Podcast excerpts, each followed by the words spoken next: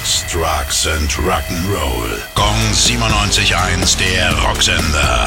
Rock News. Neil Young bereitet geradezu einen Hurricane an Neuveröffentlichungen vor. Die Zeit der Pandemie hat er nämlich unter anderem dazu genutzt, sein umfangreiches Archiv durchzugehen. Herausgekramt hat er bislang unveröffentlichte Studio- und Live-Alben aus seiner gesamten Karriere. Ob mit Crazy Horse, Buffalo Springfield oder Crosby, Stills, Nash Young. Von allem ist was dabei. Die Fundstücke will er nach und nach in den nächsten Monaten herausbringen.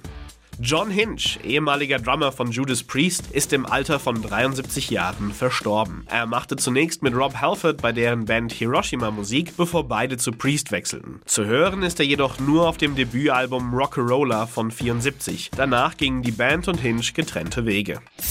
Gong 97.1, der Rocksender. Rock News. Sex, Drugs and Rock'n'Roll.